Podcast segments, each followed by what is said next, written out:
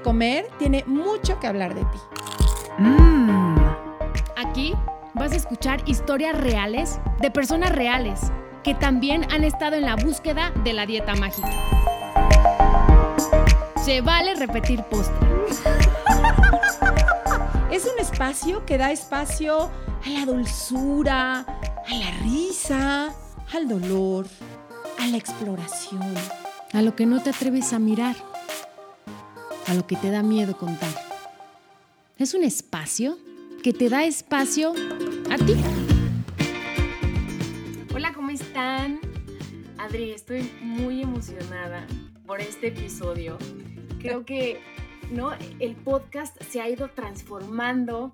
Esta tribu cada vez está siendo más grande. Ya la tribu está participando. Este, ¿Tú cómo estás, Adri?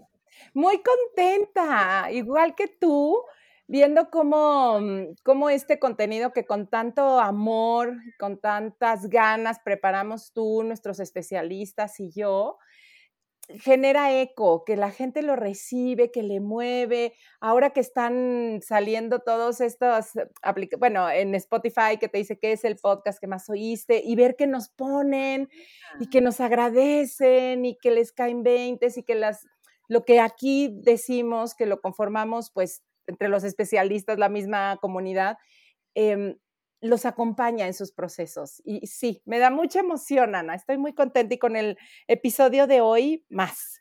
Sí, les vamos a platicar. Eh, el capítulo 208, que lo hicimos con Miguel Islas, estuvo buenasasazo, se llama ¿Cómo nos boicoteamos? Y entonces Miguel, pues nos ofreció hacer una sesión de preguntas y respuestas porque iniciando por Adri y por mí teníamos muchísimas dudas, nos, tardamos un poco como en asimilarlo, ¿no? Toda esta información que Miguel nos dio. Y lo mismo le pasó a los que nos escucharon. Entonces, esta sesión justamente va a ser para preguntas y respuestas. Así que quiero darle la bienvenida a este postre que siempre saboreamos tanto. Miguel, ¿cómo estás? Muy buen día, muy buen día, muy contento, muy contento de estar nuevamente con ustedes y de, de, vivir esta interacción con su comunidad. Entonces, súper feliz, súper feliz. Muchas gracias. Oye, Miguel, ¿y si hoy fueras un postre, qué postre serías? Mm, ya lo estaba pensando desde hace rato, lo, tengo, tengo en el paladar. sería, como una, sería como una tarta de piña el día de hoy. Una tarta así mm. sabrosa, dulce, acompañada con un cafecito. Qué rico. Qué rico. Qué rico, qué rico. Eh, ¿Qué les parece si empezamos con la primera pregunta para que tengamos el tiempo suficiente para que Miguel nos explique todo? Vale. Ahí les va. No vamos a decir nombres, este, vamos a ir directo a las, a las preguntas, ¿les parece? Buenísimo. Aquí dice, Gracias porque pude escuchar, comprender mi manera de actuar y ahora sé por qué no lo sé hacer diferente. Mi pregunta es, ¿cómo aprender a uno actuar diferente, a no dejarse llevar por la herida? Ok, pues mira, en esta pregunta Mm, primero lo que me gustaría decir es, de veras, a todos de corazón, a toda la gente que nos escucha, su experiencia de vida es muy profunda y muy importante.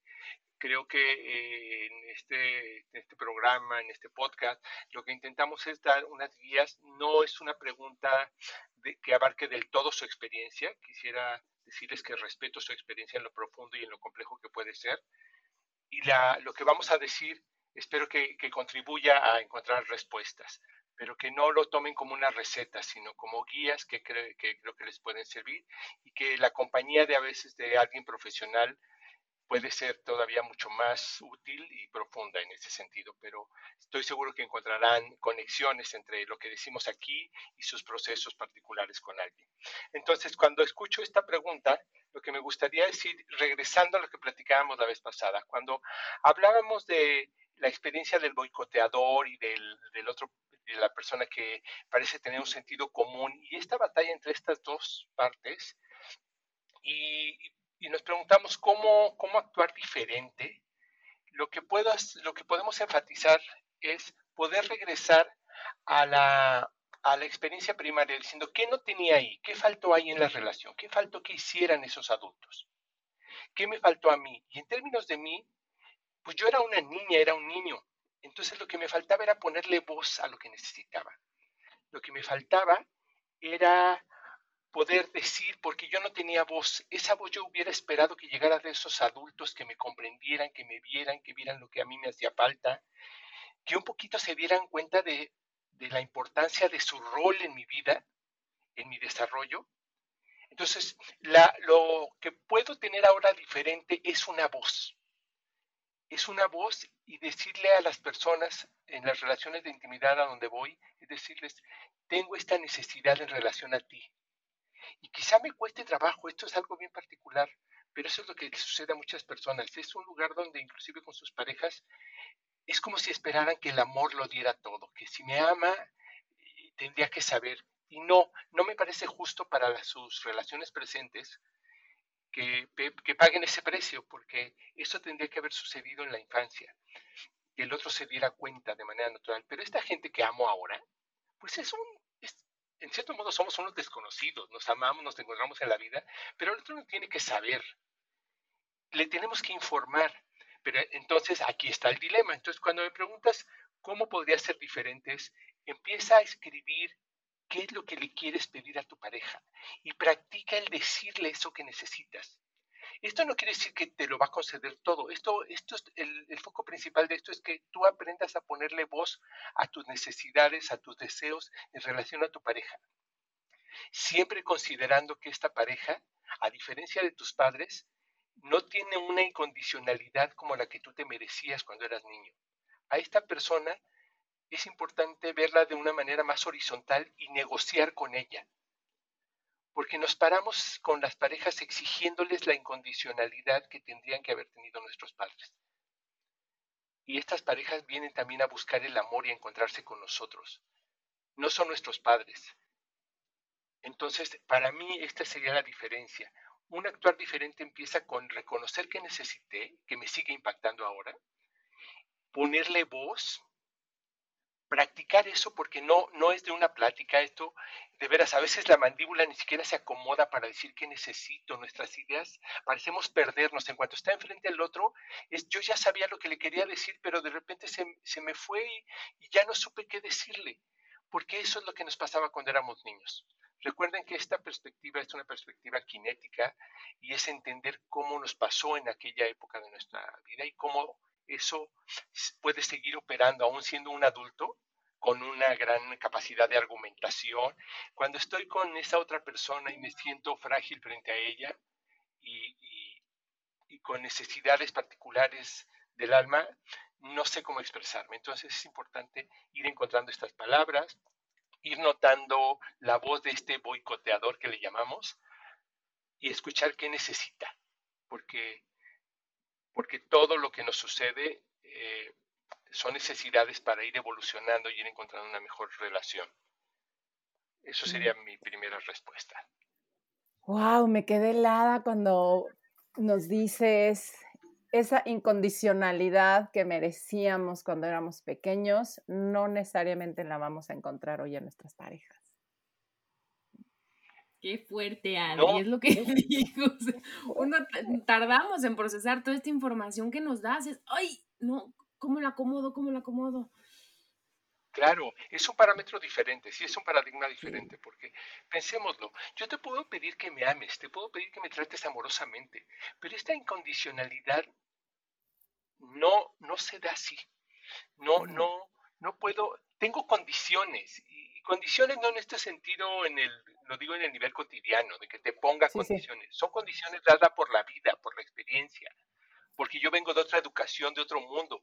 Nos tocó encontrarnos en esta etapa cualquiera de nuestra vida en, en la adultez, pero entonces esto es lo que no me permite ser incondicional. En cambio, es una relación diferente entre un padre y un niño, porque los padres sí tienen una responsabilidad con ese ser que traen al mundo, porque ese ser no, o sea, hay diferentes teorías, pero no pidió venir al mundo. Nosotros decidimos engendrar un hijo y traerlo al mundo y permitirle que naciera. Entonces, pues nos toca esta incondicionalidad hacia, hacia ellos y esta incondicionalidad creo que, creo que es obligatoria, creo que es fundamental, pero no con la pareja.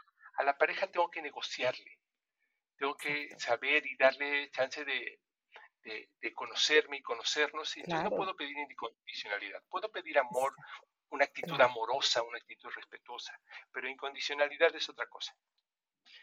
no tiene que saber, le tengo que informar para que sepa de mí. Sí. Que, ay, wow. No, me, no, no, me, tengo más, si no, no acabaríamos con todas las preguntas, pero qué bárbaro, nos podíamos echar 10 programas. Dice, hola Adri, hola Ana, terminé de escuchar el último podcast y sí quisiera preguntar al terapeuta lo siguiente. Ya sané a mi niña adulta herida si comprendo con profundidad y desde, la, y desde la compasión el por qué mi mamá fue distante conmigo. Conozco su infancia, su contexto en mi primera infancia y reconozco los momentos de relación que tenemos ahora, sus detalles hacia mí, vamos, su forma de amarme. Incluso no recuerdo su último comentario sobre mi forma de comer o la calidad alimenticia de lo que como en ese momento. ¿Eso significa que ya está sanada mi niña? Nos preguntan, Miguel.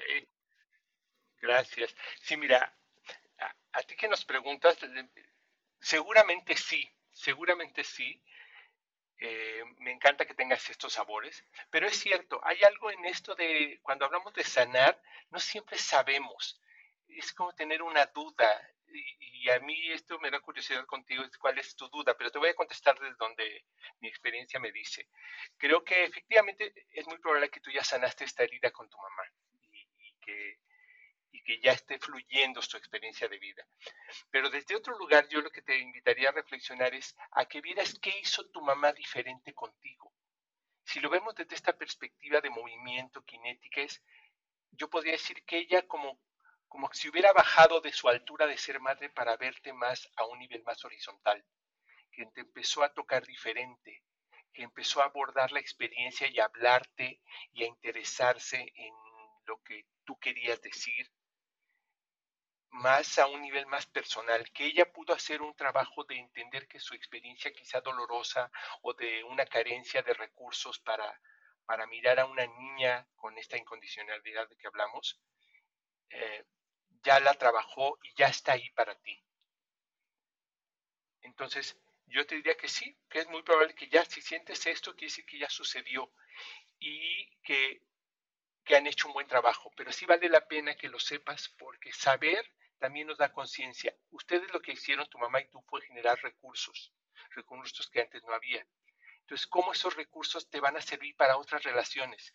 Y si tú vas a tener hijas, hijos, también vas a poder utilizar esos recursos para compartirlos, para generarlos. No es algo que les pasó, eso es lo que quiero decir. Lo primero, el accidente de vida inicial donde se, se tropezaron, quizá fue algo que les pasó, pero ahorita digamos que es algo que ustedes tomaron en sus manos. Arreglar su relación, generar que fuera una relación más saludable, eso fue algo que hicieron, no algo que les pasó.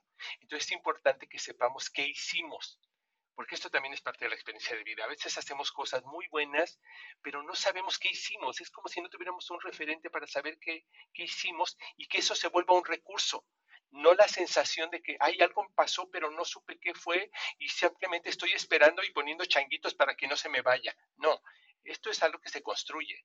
Entonces, seguramente ya construiste algo igual con tu mamá. Ahora tomen conciencia de qué hicieron, porque esos van a ser recursos para, para el futuro y para próximas relaciones o para otros momentos de crisis que puedan emerger entre ustedes. Y, una pregunta, o sea, ese ya, ese ya es pregunta de Ana Belena.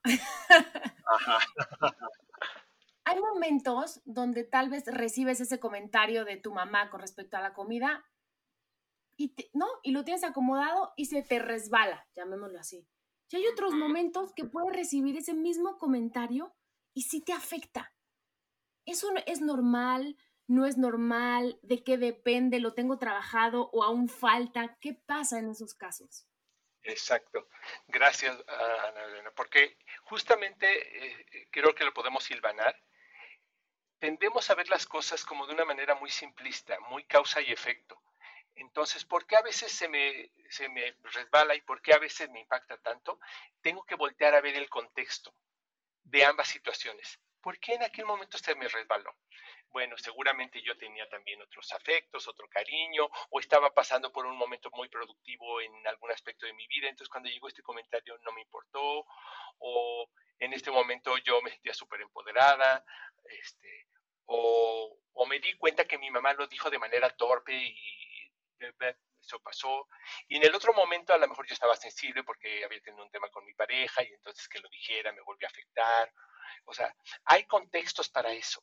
O, me lo volví a decir en el mismo lugar donde estábamos sentados, sentadas, las primeras veces que ella me decía esto, como en la misma recámara. Nuestros espacios también se cargan de, esas, de estos, estas experiencias. Las memorias también están en nuestros espacios.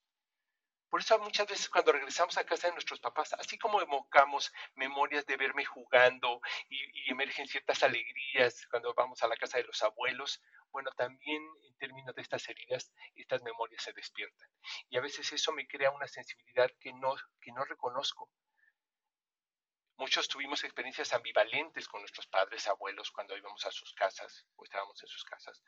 Entonces, claro que cuando regresamos, todo eso aparece. Entonces, tener conciencia Ana, nos permite entonces decir, ah, claro, esto, esto me puede poner más sensible. Cada vez que voy a casa de mis papás estoy más sensible a ciertos comentarios. A lo mejor me lo dicen cuando vienen a mi casa, yo me siento más empoderada y aquí es un escenario más limpio de eso. O cuando vamos a un restaurante, por eso hay personas que sabiamente dicen ciertos temas los vamos a discutir mejor a un restaurante o a algún otro lugar y no en nuestra casa. Para un poquito no, no, no matizar estos espacios de estos tonos. Entonces, eh, no sé si te hace sentido, es como, sí, hay diferentes momentos y no, se tiene, no tiene que ver con si ya me tuve un retraso o ya me regresé o no he avanzado o con sanar. Ahorita con, creo que con una de las preguntas siguientes vamos a hablar de esta idea de sanar también, Ana. Ah, ok, perfecto. No, muchas gracias, Miguel. Tengo que me encanta, me encanta hablar contigo, me encanta la claridad que nos das y me encanta cómo termina el podcast y yo con una confusión de acomodar toda esta información y de aceptar que tengo que retomar terapia. Eso es importante, ¿no? Como sí. a decir algo mío, ¿no? Platicando con ustedes, de repente sí digo, creo que tengo que retomar terapia. Y cuando, no, para echarme otra vez un clavado, y trabajar, ¿no? Ciertas cosas inconscientes, ciertas cosas que están ahí guardadas en un cajón. Y es muy importante escucharnos. Y decir, sé que para ir a terapia uno tiene que tener, ¿no?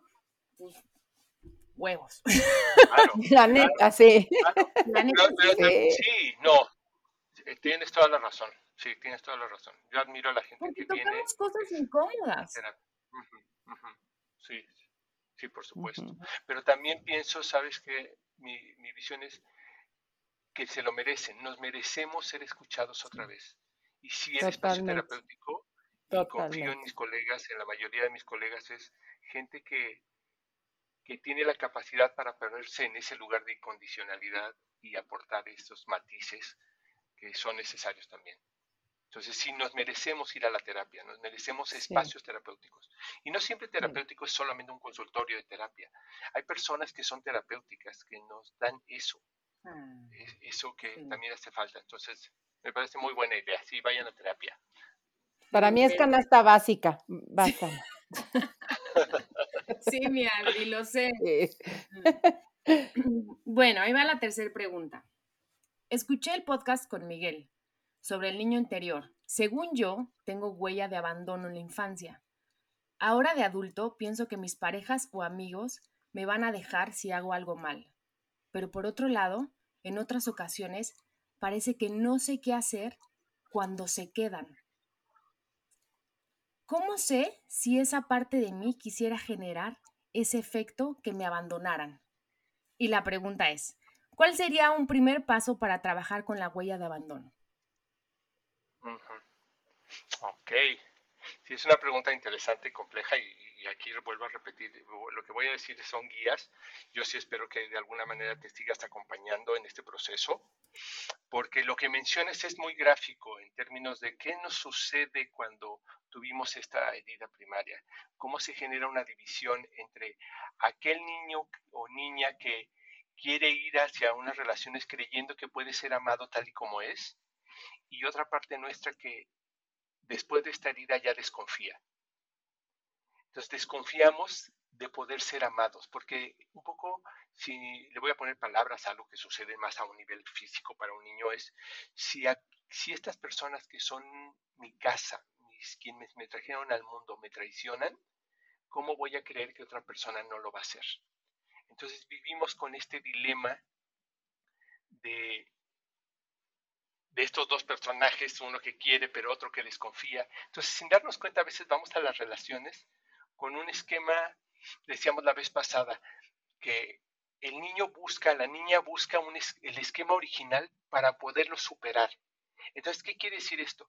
Que nos volvemos a encontrar con personas o vamos amando personas que tienen el mismo dilema que tuvieron nuestros padres, de no saber estar para nosotros.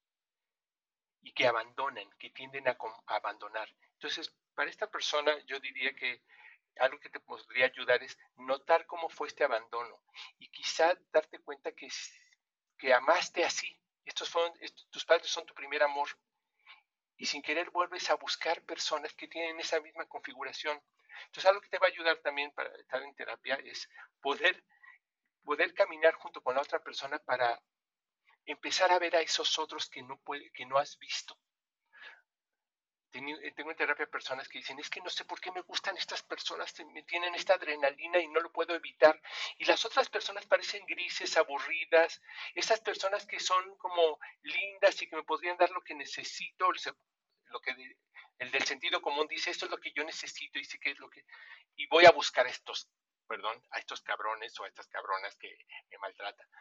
Porque, porque la otra parte que le llamamos boicoteadora sigue creyendo en ese amor, sigue creyendo en esa configuración. Y es como decirle, a ver, tenemos que practicar mirar a estos otros que no vemos. Tenemos que encontrar este, este gusto por estas personas, empezar a encontrar el placer de la estabilidad, porque aunque la, aunque la queremos, no, la, no sabemos cómo lidiar con ella. Y esta persona nos, en tu pregunta nos, nos haces claro eso, que también sucede es, ya tengo la persona ideal, y ahora soy yo el que no sé cómo estar ahí. Porque no aprendí. Si nos damos cuenta, yo me entrené en ambiente caótico, no me entrené en un ambiente amoroso, eh, cálido, constante, sólido. Entonces, aunque, aunque eso lo deseo, porque además todo el mundo me lo dice, que eso es lo que hay que desear, no, yo no sé cómo estar ahí. Entonces me siento perdido y eso también me aterra. Entonces se vuelve un dilema tremendo, porque por un lado me aterra ir a relaciones que me dañan, pero por otro lado también me aterra lo otro. Y lo triste de esto es que las personas preferimos lo ya conocido a lo desconocido. Entonces, curiosamente nos vamos quedando en las relaciones maltratadoras, porque lo otro nos aterra más porque no sabemos quiénes somos ahí. No sabemos cómo es ser amado y yo poder disfrutar de ese amor y relajarme y divertirme, no sé estar ahí. Aprendí más bien a estar en lo otro. Entonces toma su tiempo y toma conciencia y toma el ejercicio de ser acompañado por alguien o por varios, gente que nos ame y que nos recuerde esa posibilidad y que nos que nosotros nos demos espacio para estar en esta primera novedad, en esta confusión, porque a veces yo he estado así, eh, está alguien abrazado con alguien y no sé qué hacer, no sé si me tengo que mover, si tengo que gritar, qué tengo que hacer cuando me están consintiendo tanto. Y entonces una persona decía, no, bueno, lo que, lo que me dijo mi pareja es, eh, toma esto que te estoy dando, disfrútalo. Ponte a hacer algo con tus dedos, así como a jugar con tus manitas, y disfruta lo que te doy. No necesitas hacer nada o vamos a empezar a hacer un juego juntas, etcétera. Cosas que, cosas que aparecen cuando los dos estamos presentes y cuando no hay alguien que está listo para abandonar, sino cuando los dos estamos presentes, empiezan a suceder otras magias. Pero desafortunadamente, les digo, para una persona que vivió esta herida, como en este caso el abandono, aprendió a vivir en el abandono. No sabe qué hacer cuando alguien está. Entonces vuelvo a esta primera idea original. No tienes que saber, pero pregúntale a tu compañera, dile que te oriente, oye, quiero estar contigo, quiero estar de maneras creativas y, ricas porque estás aquí presente, enséñame a cómo estar juntos. Muchas parejas, por ejemplo, en este eh, intento, donde más se agarran es en la sexualidad. Entonces saben estar juntos mientras tienen sexo. Pero después ya no saben qué hacer juntos. Y esto no es que sean necesariamente parejas sexualizadas, es que no hay otras cosas. Entonces, tiene que ver con que si yo viví con alguien que me abandonó, pues, bueno, no viví con alguien que me abandonó porque obviamente se fue, sino tuve esa experiencia, no supe cómo es crear una relación en los tiempos libres, en los tiempos de ocio, que no sean ya como adulto, que no sean sexualidad. Entonces, tengo que aprender eso. Digo, el tema también diferente entre un niño y un adulto es que un niño no está en lo sexual, está en lo sensual, está jugando, está haciendo cosas, está actuando en el mundo. El tema cuando llegamos a la adultez que nos complica el asunto es que ya somos seres más sexualizados. Entonces empezamos a conectar la intimidad solo con la sexualidad y necesitamos conectar la intimidad con otros momentos en el día a día. Crecer, platicar, leer, compartir libros, compartir lecturas, cocinar juntos, otras cosas. Y entonces, eh, para esta persona te diría, sí, pregunta. Si no lo sabes, no tienes que saberlo porque tú tienes esa herida de abandono. No sabes qué hacer con alguien en la intimidad porque quien, quien tuvo que estar no estuvo a esta persona le puedes preguntar, porque sí lo que tiene esta nueva persona es la gran disposición de estar contigo, pero no se la sabe todas, no sabe que tú no sabes. Entonces pregúntale y seguramente con este amor que te tiene irá acompañándote a crecer juntos en eso. Y se vale no saber, se vale no saber, porque en las relaciones también llegamos a un punto donde creemos que si ya tenemos cierta edad ya deberíamos saber ya debería saber convivir, ya debería saber hacer esto. Y no, muchos no sabemos. O sea, en este nivel, punto donde estamos, no sabemos, porque la persona que tenía que haberme enseñado no estuvo. Entonces necesito recrear la presencia. Así como se creó el abandono allá, yo necesito recrear relaciones de presencia, no de abandono. Y si yo soy el que fui abandonado, hoy lo que tengo es una voz para decir, hijo, me encantaría saber, no sé, ayúdame a saber por qué quiero estar contigo. Y yo tampoco quiero irme. Porque por eso también algunos que fueron abandonados abandonan. Porque no porque quieran abandonar, sino porque el esquema es eso. Te abandonas y parece que es un ganador cuando abandonas, pero nadie gana en este, en este esquema, o te quedas solo. Y a veces la gente prefiere abandonar por no volver a tocar ser abandonados pero esto lo único que hace es replicar. Entonces, sabiendo esto, yo creo que lo que podemos hacer es poderle decir al otro, no me quiero ir, enséñame a cómo quedarme. Porque sé que no me quiero ir, pero no sé cómo quedarme. Deberían de ver las caras que traemos Adri y yo. Boca abierta, literal. Kleenex en mano. Sí. sí, sí, qué fuerte lo que no. ¿Qué está diciendo, Adri? Sí, no, tienes razón, Ana. De pronto estos espacios necesitan tanta digestión después. Es como, como cuando comemos y luego, luego ya nos vamos a hacer otra cosa y dices, no, primero digiere, deja que tu cuerpo lo reciba. Así, con toda esta información que nos estás dando, Miguel, este, wow. Y lo interesante, bueno, para mí es que se abren diálogos internos, ¿no? Con estas, con estas confusiones como las que tú dices, Ana.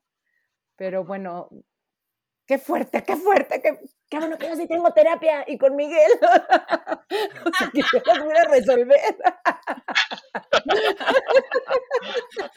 Ahí vas a empezar a anotar tus preguntas para tu sesión. Bueno, desde ahorita, desde ahorita. O sea, y eso me encantaría que les pase a ustedes que nos están oyendo y que de pronto dicen, oye, pero yo no tengo espacio para un terapeuta, para así. Hay tantos espacios hoy donde se pueden buscar grupos de apoyo o irlo a preguntar, como dice Miguel, con tu pareja, irlo a abrir, ¿no? Que, que se abran estos espacios de, como nos decía ahorita Miguel, no tendría por qué saberlo, pero sí hoy lo puedo ir a preguntar, a, poner incluso mi duda ahí, aunque no me la, me la respondan así claramente, pero yo creo que el simple hecho de irle a decir a alguien, es que esta duda tengo, ya creo que es un paso importante, ¿no?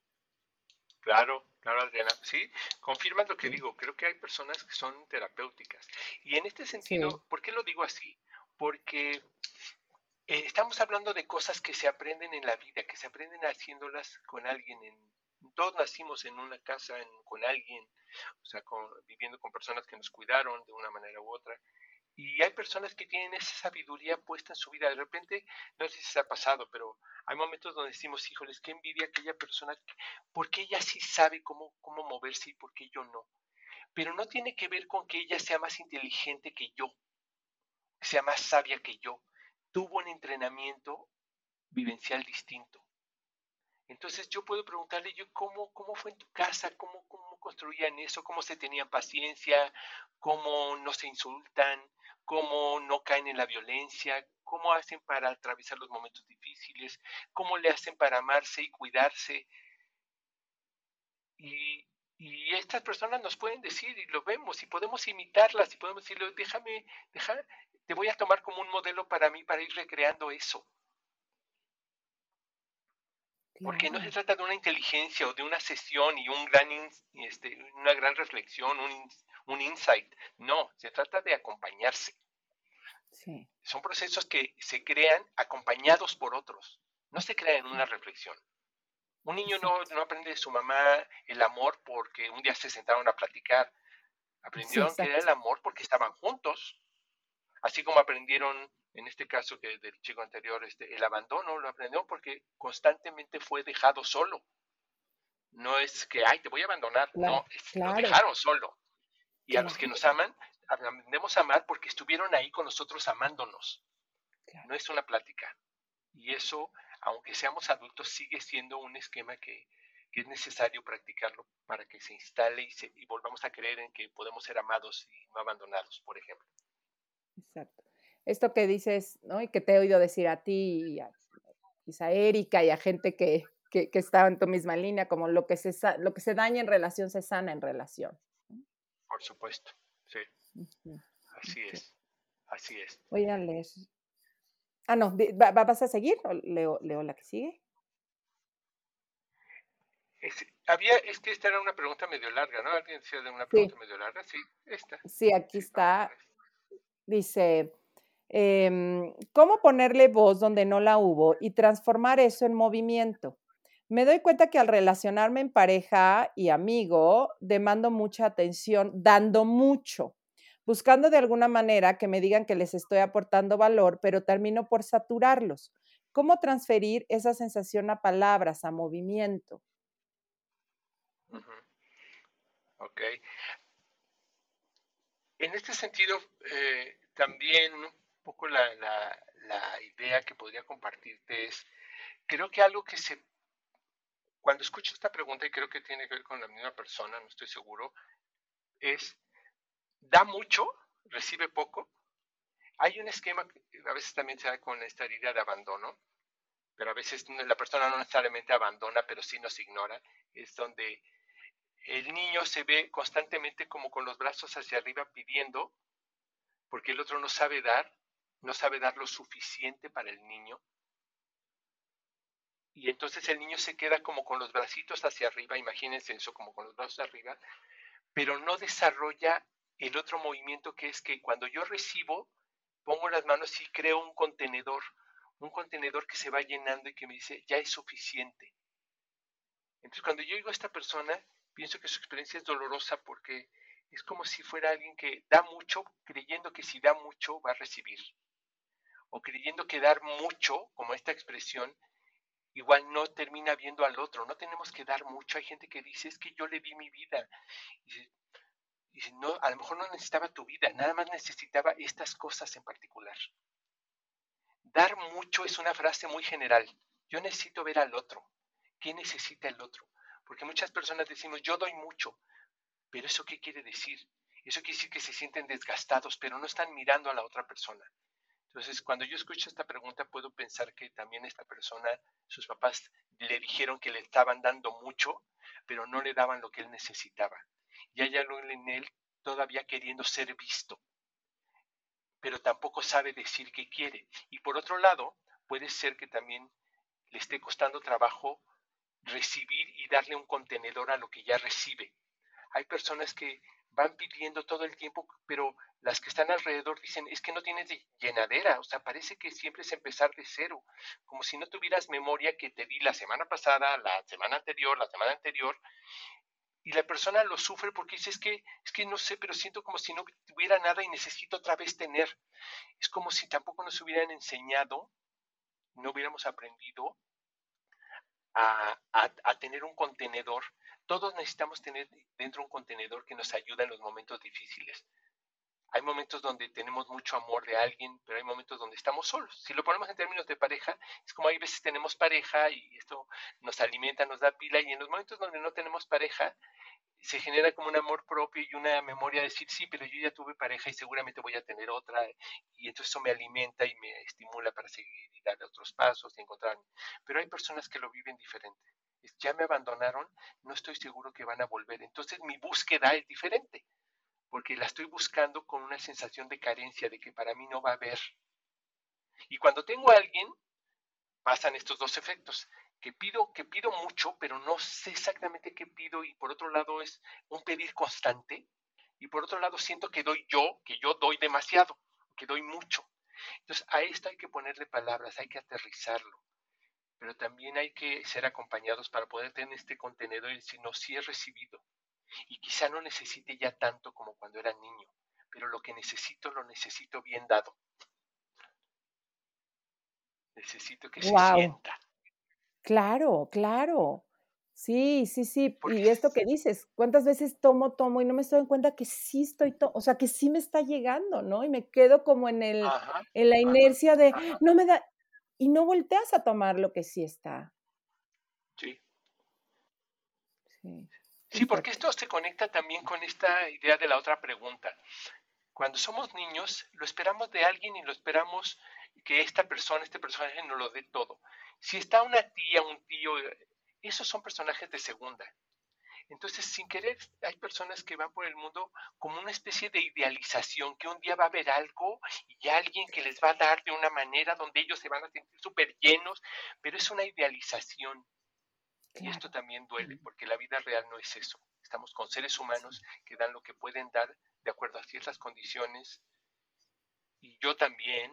Entonces, el amor parece menos ideal y eso a mucha gente le duele que no sea tan idealista, pero se vuelve más realista y la realidad y la certidumbre es una forma de felicidad también, que yo valoro mucho, este, pero que para algunas personas es doloroso. Entonces creo que esto es para mí una manera de decirte, si, si sientes que estás dando mucho, pregúntate qué es ese mucho, pregúntale a las personas si ese mucho que das es lo que ellos necesitan y revisa en ti qué necesitas. A lo mejor te das cuenta que no necesitas tanto. Y a lo mejor te puedes dar cuenta de que puedes irle poniendo palomita a las personas que ya te dieron y ve y agradece lo que te han dado. Porque eso también va, va estimulando que recibas más. Porque cuando a las gentes les agradecemos lo que nos han dado, aunque no hayan cubierto todo, porque nadie cubre todo, pero, pero eso que nos fueron dando va llenando nuestro contenedor y revisa si tienes ese contenedor, si, si lo sientes, porque si no siempre va a ser una necesidad de que haya más, más, más, más, y los otros se sienten demandados en demasía y no saben cómo, cómo llenar eso. Exacto. Y esto a veces simplemente es nuestro niño todavía. Venga. Es que tenemos muchas, Miguel, muchas. I know. Sí, yo sé. no haremos Haremos sesión 2. Otra sesión, por favor. Miguel ya nos va a cobrar, Adri. Exacto. Así eso ya es terapia, oigan. Esto ya es terapia, totalmente. Totalmente. Sí. Ahí está. Y sobre las configuraciones corporales que uno busca en pareja, siempre termina aceptándome, no, aceptándome a personas que eligen a alguien más, como si no hubiera valor en lo que yo doy.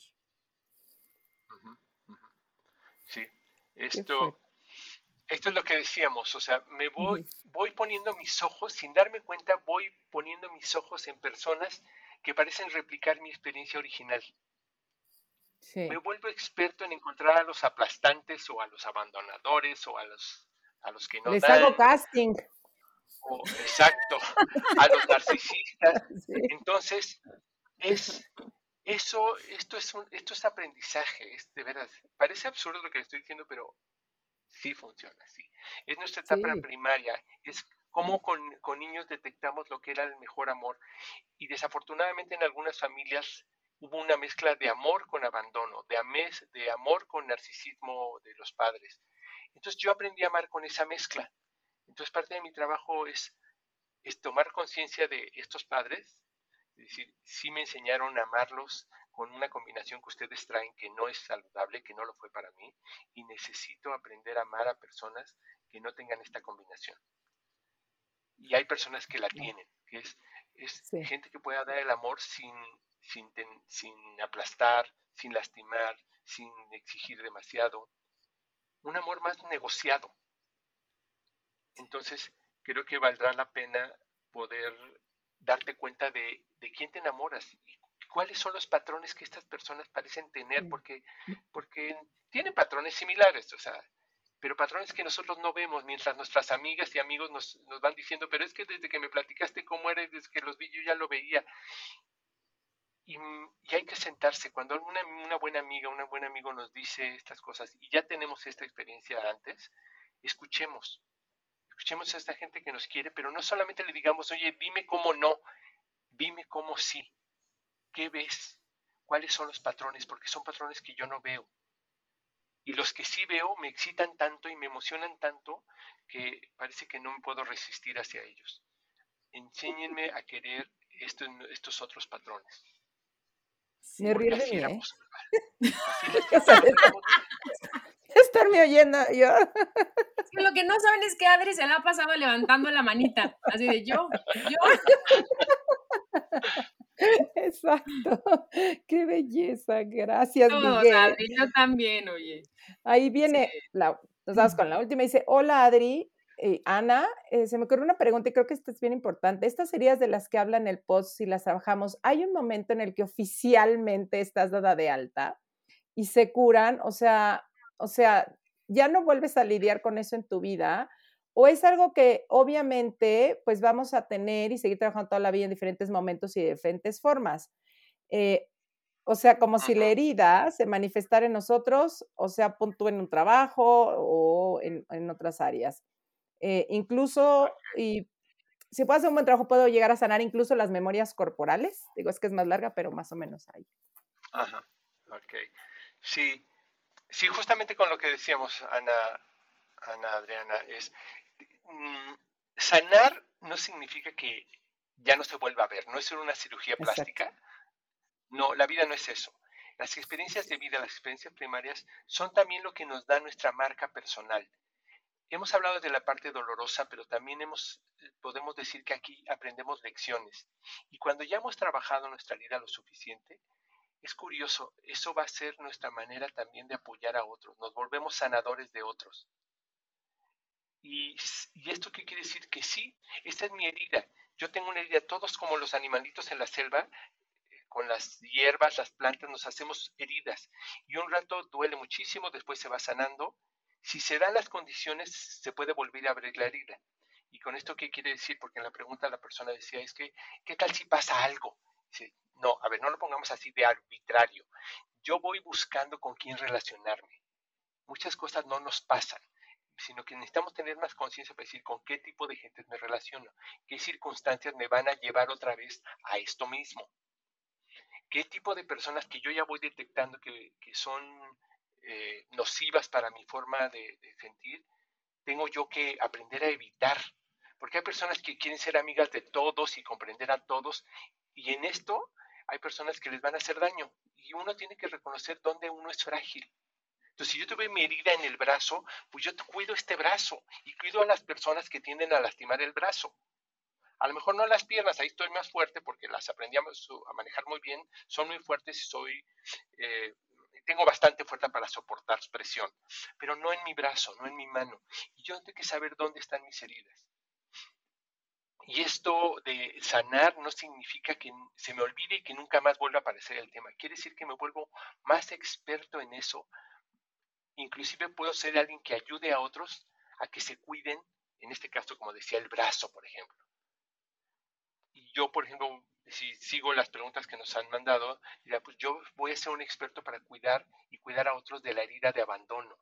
Yo que viví con alcohólicos puedo ayudar a otras personas a que detecten cómo es reconocer a estas personas. Si viví con gente abusiva, puedo ayudarles a eso. Y yo personalmente puedo, puedo decir que aunque ayudo a otros, no quiere decir que yo no tenga que cuidarme a mí, que me descuide, que piense que ya me volví infalible. No, esta es mi herida de vida. Eso no quiere decir que estoy sufriendo mi herida todo el tiempo. Todos tenemos cicatrices, si se han dado cuenta en nuestro cuerpo por alguna caída o algo. No la estamos cuidando todo el tiempo. O sea, no, no, no la estamos sufriendo, quiero decir. Pero si alguien se acerca de manera intencional a ese lugar, claro que me vuelvo a cuidar. Entonces, veamos la salud no como un ya se me olvidó, ya me dieron de alta. No, en este sentido es, esta es mi herida de vida, tengo que cuidarla. Y puedo ser muy feliz si aprendo a cuidarla, si aprendo a no permitir que haya gente que se acerque otra vez a ese lugar, si veo que tiene la tendencia a ir desde ese sitio. Podríamos decir de pronto con esto que oye, que dices también que la herida se puede convertir en un don, ¿no? literal. Esto es algo de lo humano. O sea, no lo, no lo podemos ver solamente desde la misión científica de se cura y se olvida y ya lo que sigue. No, esto, es, esto para mí me gusta más la visión existencial. Somos humanos, somos padres e hijos constantemente y esto sucede como un ciclo de cuidar eh, estos procesos de vida y no pensar que ya me curé, sino justamente hago un valor de eso que yo viví, no es que lo olvide, no tengo que olvidarlo, tengo que cuidarlo y sufrirlo menos en la medida de lo posible. Se puede vivir muy feliz. Haya tenido la, la herida que haya tenido, puedo vivir muy feliz si sé encontrar los escenarios que crean lo que yo necesito. Claro. Ay, Miguel, ¿cómo te disfruto? ¿Qué cosa? Qué bello. Sí. Sí, eh, muchísimas Pues a mí me da mucho gracias. gusto que hayamos escuchado a nuestra audiencia, a la gente que, que Sí. estuvo ahí. Gracias por, por mandar las preguntas. La verdad es que este, esta conexión aún en línea se vuelve como algo que nos podemos tocar el alma. Y, y gracias por la oportunidad de compartir de estos temas. Muchísimas gracias. ¿Dónde te pueden encontrar? ¿eh? ¿Dónde me Ah, pueden ¿Dónde te encontrar? pueden encontrar? Sí. Ok, es en www.crk.com o www.relationalkinetics.com o Miguel Isla CRK en Facebook. Ahí Perfecto. Muchas gracias por, por compartirte y por ser tan generoso con esto que tú haces, vives y sientes y cómo te pones aquí para todos nosotros. Gracias profundamente, Miguel. Gracias a ustedes, me voy muy contento. Gracias a los Ay, dos. muchas gracias. Gracias. Saludos a todos. Bye, gracias, Ana. Gracias, bye. Bye, bye. A digerir, Sí. a digerir. Adiós. Si te gustó el podcast, pasa la voz. Y no olvides suscribirte.